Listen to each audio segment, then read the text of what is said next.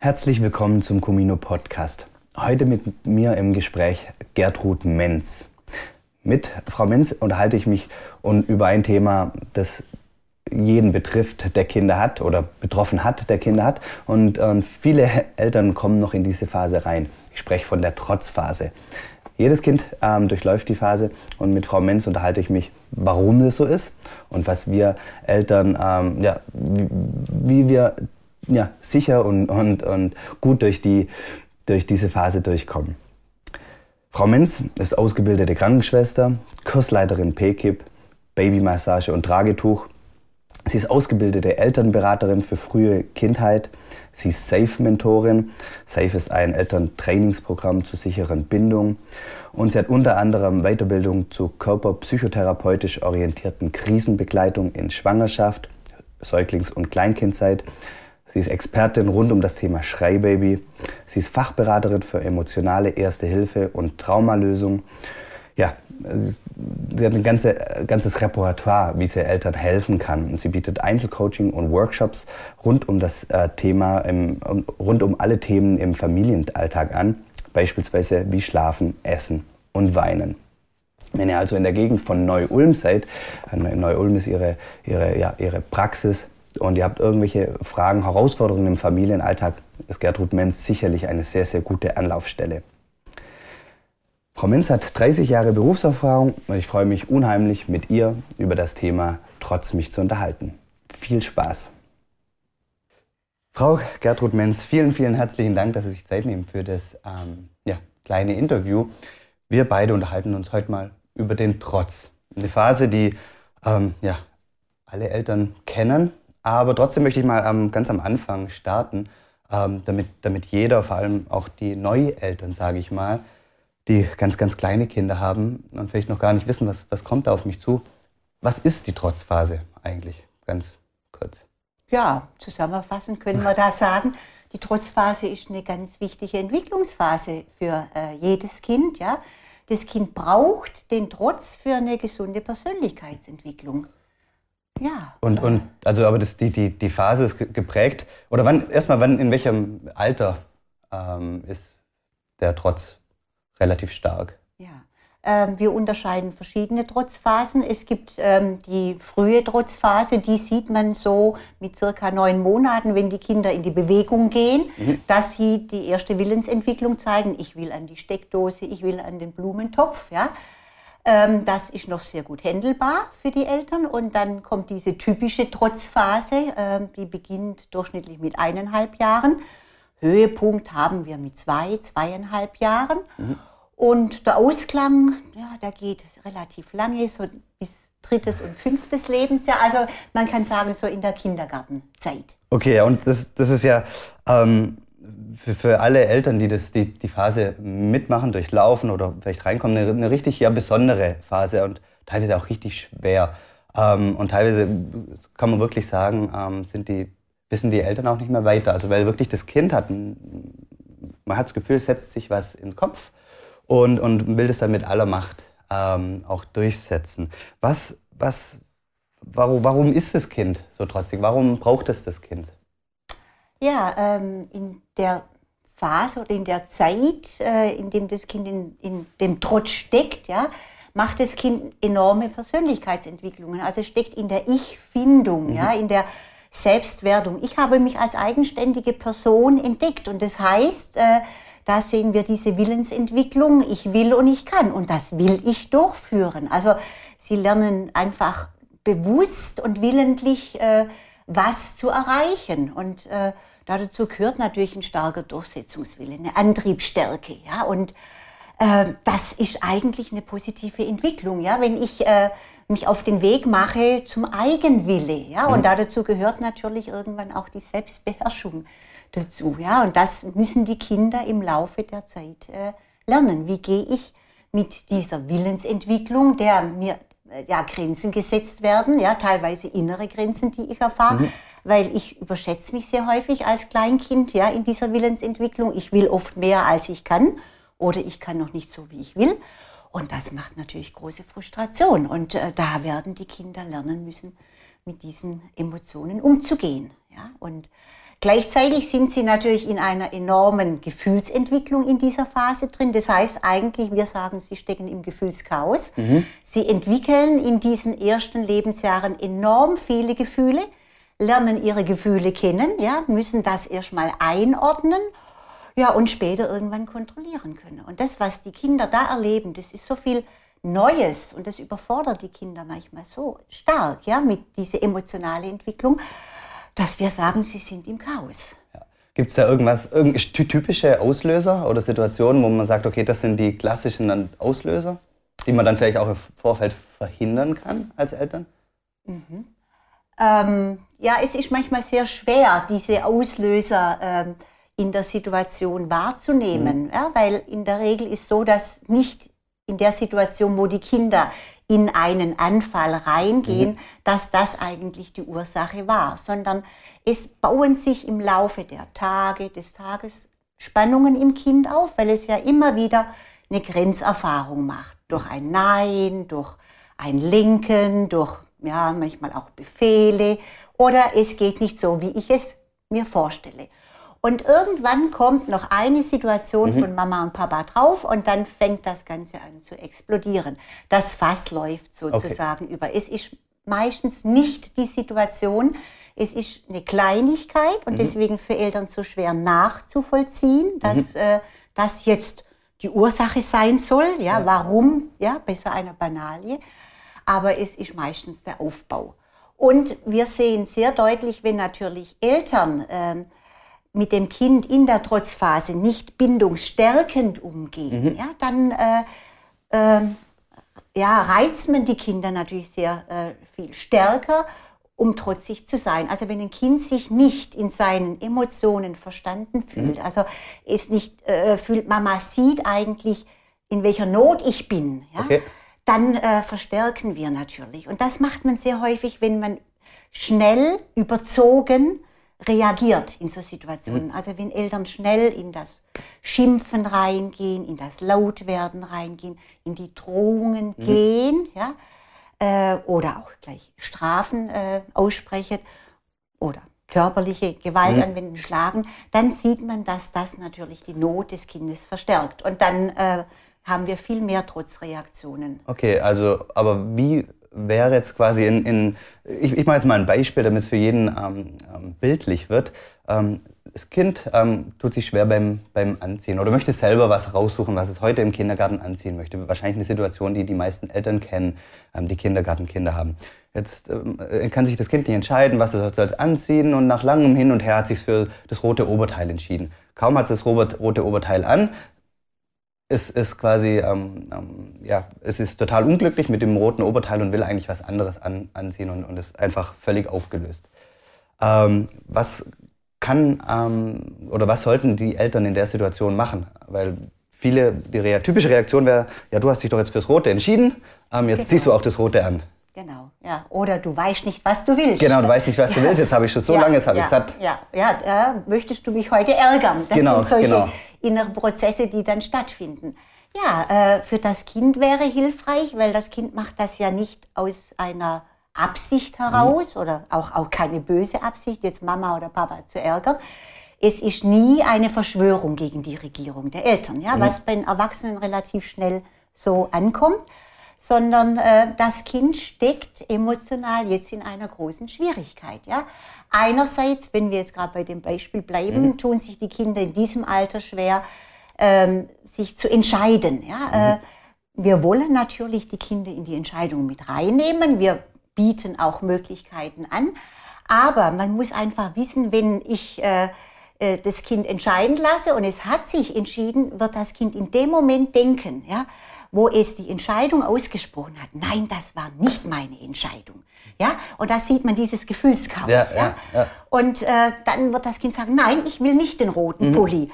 Und meistens ist man ja noch bereit, darauf einzugehen. Mhm. Und bei der zweiten Entscheidung, den grünen Pulli mhm. anzuziehen, passiert genau das Gleiche wieder. Ja. ja. also das heißt, da würde ich sagen, bei dem Beispiel zu sagen, du, ich sehe, es tut dir, es fällt dir schwer, dich ja. zu entscheiden äh, du, ich helfe dir bei deiner Entscheidung. Ja? Und dann kann ich schon begründen, guck mal, der grüne Pulli passt eigentlich super zu mhm. deiner blauen Hose. Und Äh, ich würde sagen, du ziehst heute den Okay. grünen Pulli an. Ja? Ja.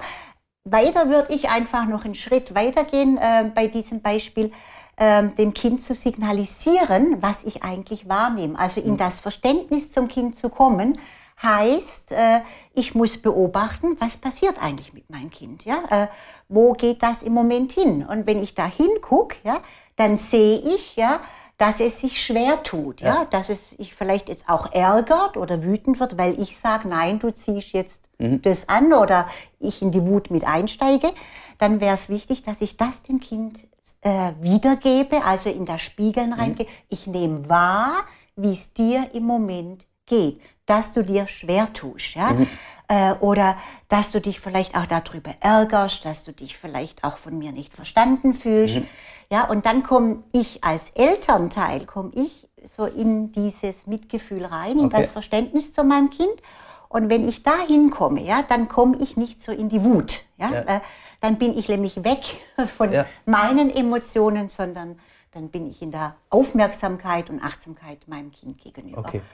Okay, ähm, ähm, das sind sehr, sehr gute Punkte. Ich möchte jetzt noch einmal den, den Fall weiterspinnen, weil ich immer auch von, von anderen Eltern gehört habe, ja, ich erreiche mein Kind gar nicht. Das liegt wirklich da und, und, und, und schimpft und ärgert sich und, und ja, brüllt, sage ich mal. Ähm, und, und ich habe das Gefühl, auch wenn ich jetzt mit ihm rede, es, das, das, das hört mich nicht zu, will allein gelassen werden auf dem Boden. Ähm, ist es da schon wichtig, okay, auf das Kind einzugehen und mit dem Kind zu reden oder sagen Sie da erstmal einen kurz dann Abstand und warten, bis das Kind ähm, bereit ist, quasi? Ja. Also wenn das Kind wirklich in diesem Chaos steckt, dass so diese ganzen Emotionen aus ihm herausbrechen, ja, und das sieht man, wenn sich ein Kind auf dem Boden legt, strampelt und schreit und so, ähm, dann ist für das Kind wichtig, ja, dass das Kind das Gefühl hat, wir lassen es nicht alleine in der Situation. Ich bleibe in der Präsenz zu meinem Kind, ich bleibe in der Zugewandtheit. Also nicht aus dem Raum rausgehen oder ich was werde anderes jetzt machen? nicht rausgehen aus dem Raum und sagen, ich, äh, äh, reagier du dich mal ab und Mhm. dann komme ich wieder. Ja, das äh, wäre für das Kind äh, nicht hilfreich in dieser großen Not, weil Mhm. für das Kind ist das eine sehr große Not. Und in einer Not ein Kind alleine zu lassen, Mhm. stärkt äh, keine Beziehung, keine Bindung. Ja? Mhm. Und äh, ich bleibe zugewandt, aber es wird nicht hilfreich sein, das Kind versuchen, hier verbal zu erreichen. Weil wenn wir es versuchen zu erreichen, würde meistens kommen, hör auf, lass das, wenn du jetzt nicht aufhörst. Also wir gehen schnell in diese Drohungen ja, äh, wieder rein oder bestechen manchmal auch, wenn du aufhörst. Dann, ja, das ist alles das Gleiche. Und das verstärkt eigentlich die Not des Kindes, weil beim Kind kommt an, sie sieht nicht, was mit mir los ist. Mir geht's nicht gut und dann werde ich noch, dann wird mir noch gedroht. Ja? Das heißt, äh, das Kind wirklich weinen lassen, bis es die ganzen Gefühle abgeweint hat. Okay. Ja? Also, dass es wieder in einen Zustand kommt, ja, wo es auch wieder Dinge aufnehmen kann. Und dann wird es ganz wichtig sein, dass ich dann für mein Kind bereit bin, ja, dass ich offene Arme habe, ja, und das sage, komm her, ja, also ich auch auf das Kind mit offenen Armen zugehe und sage, komm her. Und dann äh, ist bindungstheoretisch gesehen ganz wichtig, dass ein Trost erfolgt und dieses Mitgefühl fließen darf. Also, boah, das war jetzt gerade heftig für dich. Boah, ich hab's gesehen. Gell? Du hast gar nicht mehr gewusst, wohin mit deinen Gefühlen. Und wahrscheinlich hast du dich jetzt total alleine gelassen gefühlt von mir. Oder ich habe dich gar nicht verstanden. Ja, so, boah, und dann wird das Kind sagen, ja Mama, so war's. Ja, und das ist Trost. Ja. Und indem ich in den Körperkontakt gehe, ja, also äh, das Kind in den Arm nehmen, auf den Schoß nehmen oder manchmal auch streichle, je nachdem, was das Kind zulässt, äh, mache ich Rückbindung. Ja? Und äh, dann fühlt sich das Kind äh, eigentlich sicher. Ja? Wenn es mir nicht gut geht, kann ich mich auf meine Eltern verlassen. Dann schicken sie mich nicht weg, sie lassen mich nicht alleine, sondern sie sind da, sehen, wie es mir geht und sie trösten mich. Ja. Okay.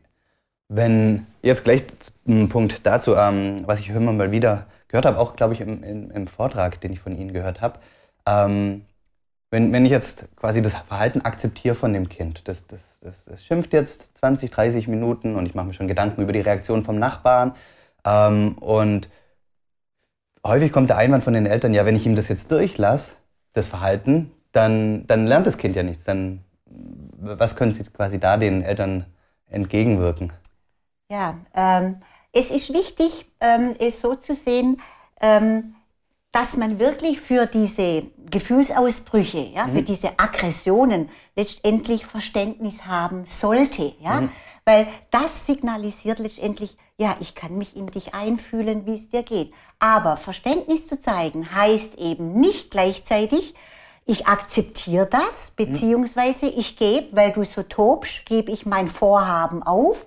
Also ich lasse dich, ich mhm. gehe in die Wunscherfüllung mhm. Oder ich ignoriere es, sondern natürlich habe ich mein Vorhaben nach wie vor im Blick ja, und werde auch dieses Vorhaben äh, versuche mit dem Kind äh, durchzuführen. Ja? Also, aber es spricht nichts dagegen, einerseits jemanden zu signalisieren, du, ich sehe, wie es dir geht, aber trotzdem ja, müssen wir. Und wenn ein Kind mhm. das erlebt, ja, dann wird, äh, wird es sehr kooperativ werden, ja, weil es sich wertgeschätzt fühlt, angenommen fühlt, ja, auch als Person mhm. akzeptiert äh, fühlt, dann werden die Kinder kooperativer. Ja?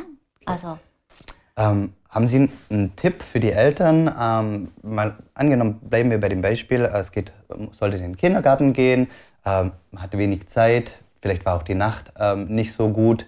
Äh, die Mutter, der Vater ist einfach ähm, vielleicht nicht gerade besonders geduldig oder rein einfach vom, von dem Stimmungsbild her. Ähm, und, und häufig in solchen Situationen reagiert man im Affekt. Und dann, dann kommen vielleicht auch die Drohungen oder jetzt beeil dich mal. Gibt es irgendwie was, was Sie sagen, okay, das könnte helfen den Eltern, um, um quasi den Affekt oder den Impuls ähm, ja, nicht zu unterdrücken, aber irgendwie in, in, die richtige Bahn zu lenken, dass man eben verständnisvoll seinem Kind gegenübertritt? Ja, das ist natürlich die Grundlage mhm. des, äh, des Ganzen. Und das ist nicht sehr einfach. Ja, da würde ich den Begriff der Selbstanbindung reinbringen. Wenn mhm. man wenig geschlafen hat, wird das schon sehr schwierig.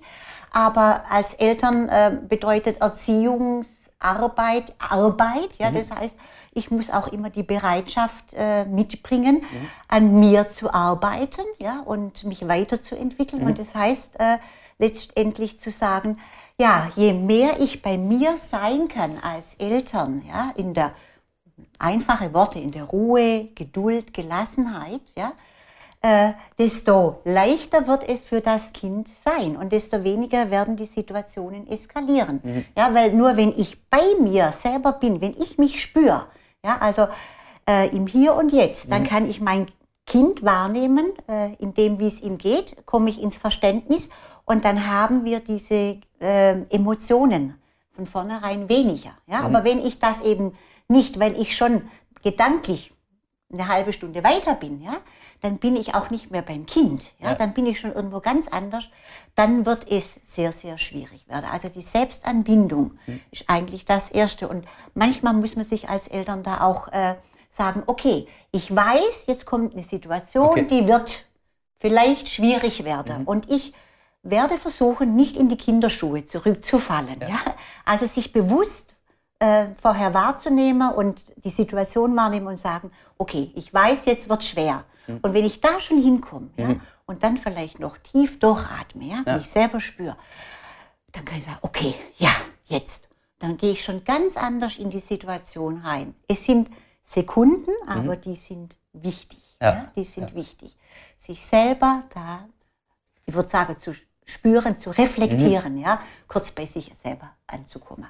Okay. Genau. Ähm, ich möchte noch mal noch ein zweites Beispiel äh, nennen, wo ich weiß gar nicht, ob das so hundertprozentig in die Trotzphase reingehört, aber das Beispiel ähm, Kindergeburtstag. Ein Kind bekommt, ähm, hat Geburtstag, bekommt Sachen geschenkt und die anderen Kinder möchten jetzt auch mit den neuen Sachen spielen. Und das Kind will das überhaupt nicht und schimpft und sagt, alle weg, alle Kinder können nach Hause und will einfach auch nicht teilen. Ähm, wie wie sollte, sollten da die Eltern äh, reagieren? Ähm, sollten sie sagen, du Kind, teil mit den anderen, das gehört sich so? Oder sagen, nee, das sind deine Sachen, hast du bekommen, ist völlig in Ordnung, dass du dich ärgerst? Mhm, mhm. Ja, da würde ich gleich mal erstmal auf der Erwachsenenebene beginnen und, und die Frage stellen, wie geht's ja, äh, den Eltern selbst, wenn sie, sie ein neues Auto gekriegt haben und Freunde kommen und sagen, du darf ich die erste Spritztour damit machen. Mhm.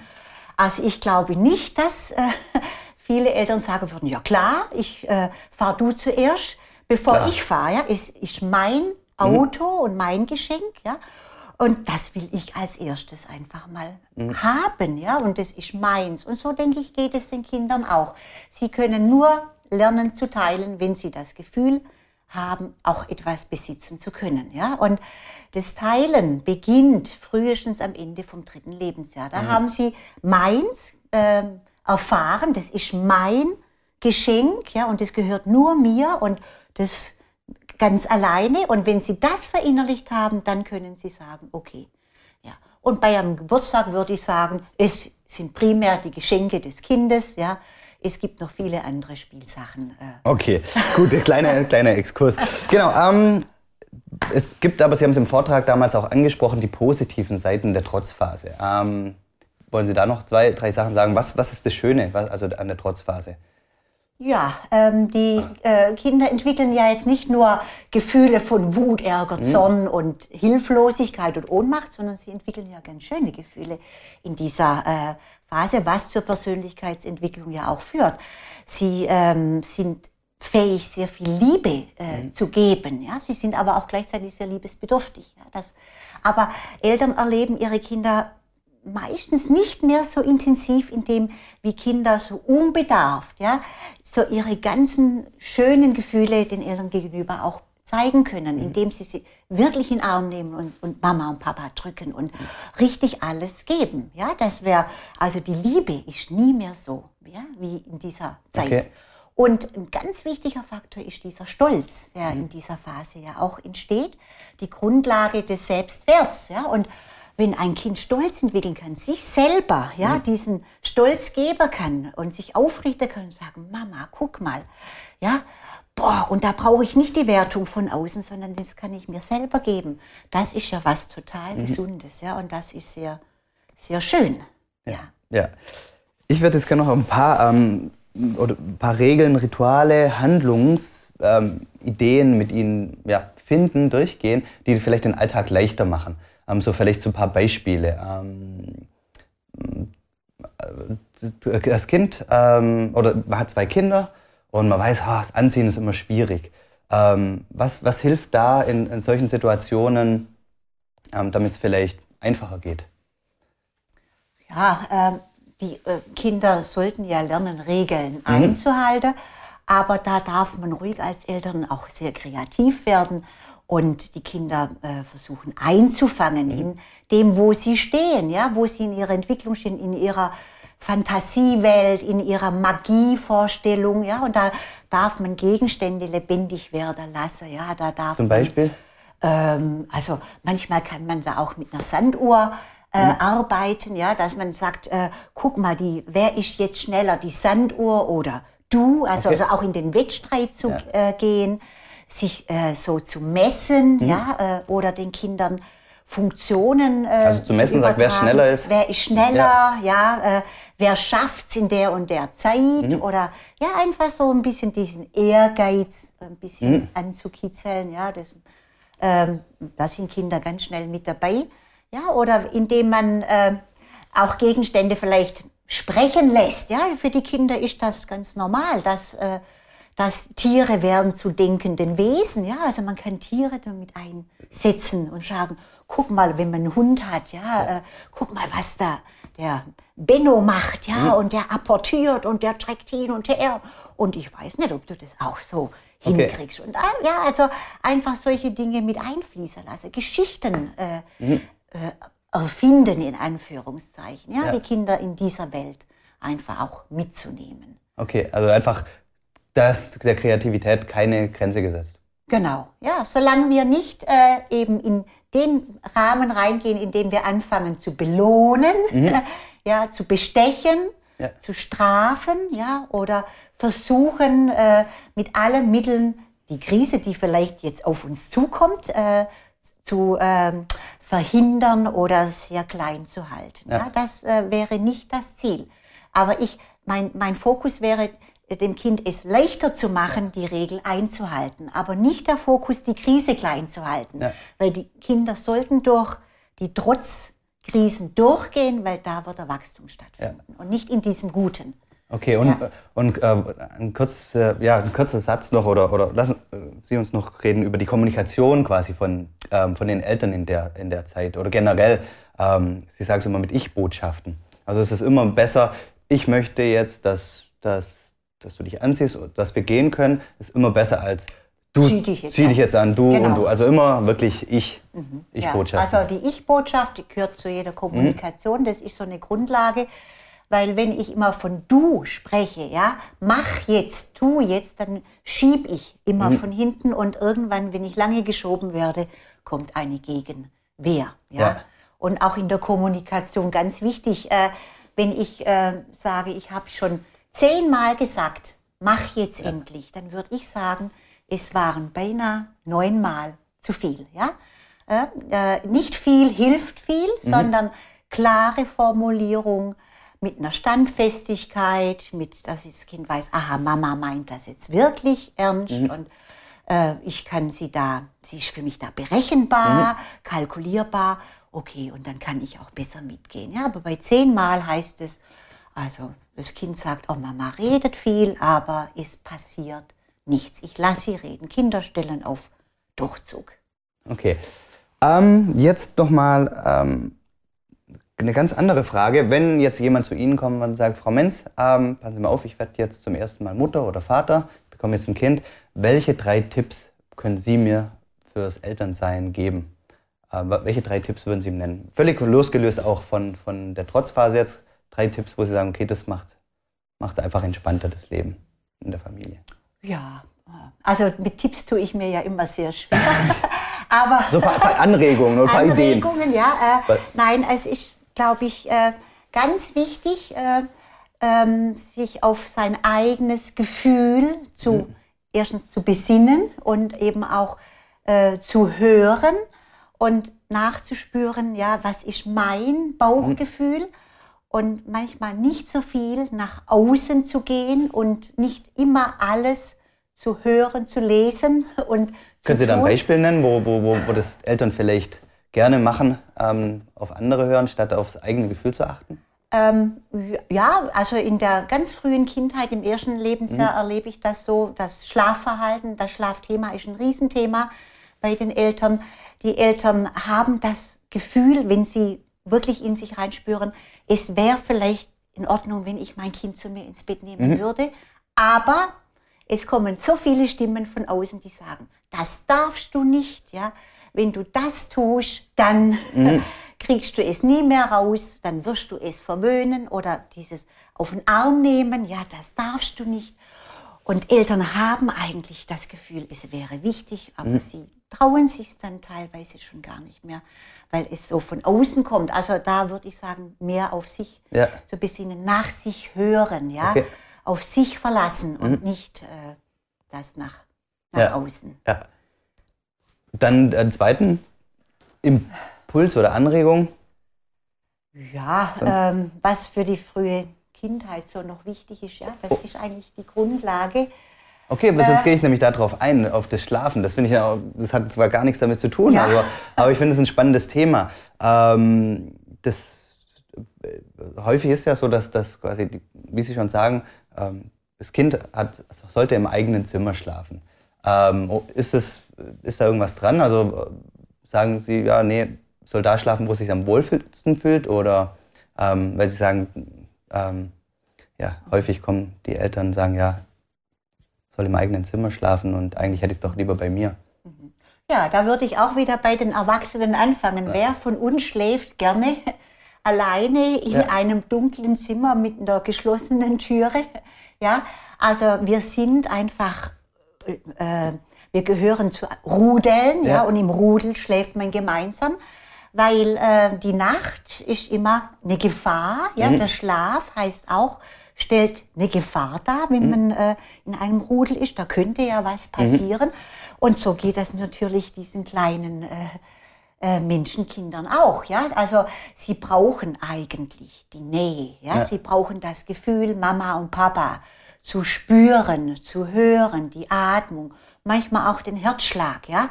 Also alleine in einem Zimmer mhm. zu liegen, wäre bindungstheoretisch gesehen, ja, wo eben Bindung heißt, es ist ein Schutzsystem, ja, Ja. dass mir nichts passieren kann, ja, äh, ist es eigentlich nicht sehr hilfreich zu sagen, das Kind äh, muss unbedingt im ersten Lebensjahr in sein eigenes Zimmer. Und es gibt noch wichtige andere Aspekte zu sagen, das Kind darf im Elternschlafzimmer sein. Auch im Hinblick auf den plötzlichen Kindstod ist das ein großer Schutzfaktor im ersten Lebensjahr äh, im Elternschlafzimmer. Äh, natürlich gibt es Situationen, wenn, äh, wenn man sich gegenseitig so stark stört Ja. und dass es manchmal hilfreicher sein wird, man macht eine Trennung, ja, da kommt eine Entspannung rein, dann ist das natürlich auch in Ordnung. Aber das prinzipiell zu sagen, ja, ein Kind braucht ein eigenes Zimmer, äh, also in dieser frühen Phase, nein. Und wenn wir Geschwisterkinder haben, die gehören auch zusammen.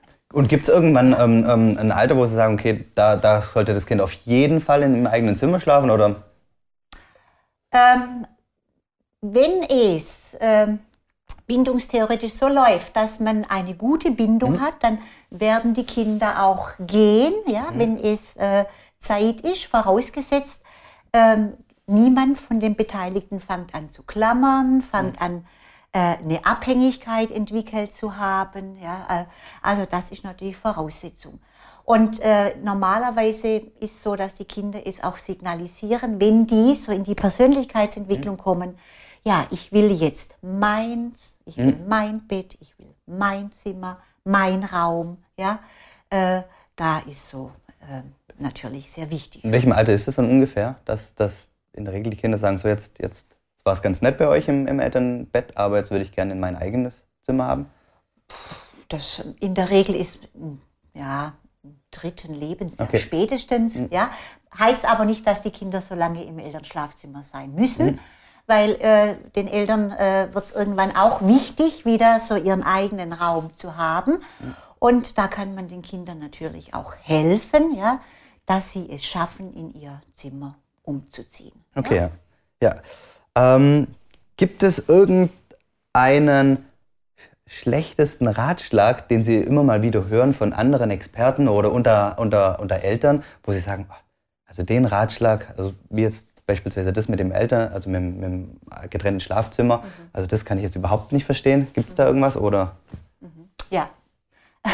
Lass dein Kind schreien. Okay. Dann wird es aufhören und relativ schnell lernen, ruhig zu sein, sich anzupassen und dann habt ihr Ruhe und ja oder schick es weg. Ja, das wäre die Stufe. Als Baby lässt man es schreien und wenn die Kinder ähm, dann zwei, drei Jahre alt sind, schickt man es weg, ja, wenn sie eben ein äh, unschönes Verhalten zeigen. Das würde ich, beide Situationen würde ich sagen, bindungstheoretisch nicht äh, stärkend. Okay. Ja. Okay. Ähm, ja, vielen, vielen herzlichen Dank ähm, für Ihre Zeit. Ähm, auch wir haben jetzt einen kleinen Schlenker noch gemacht nach der Trotzphase zum, zum, zum, Ja. zum Schlaf. Beide, über beide Themen kann man natürlich noch viel, viel mehr in die Tiefe gehen und ich glaube, da gibt es auch unheimlich viele Fragen, die die Leute haben. Aber mir war es wichtig, dass wir einfach mal ähm, das Thema Trotz wirklich beleuchtet haben und, und die ersten ähm, ja, das Verständnis entwickeln, was passiert da mit dem Kind, die Rolle der Eltern und, und vielleicht auch die, die ein oder andere ähm, ja, Anregung, wie man die Situation einfacher lösen könnte. Und ähm, dafür bin ich Ihnen dankbar. Ja. Vielen herzlichen Dank. Ja, bitteschön. Dankeschön. Ja.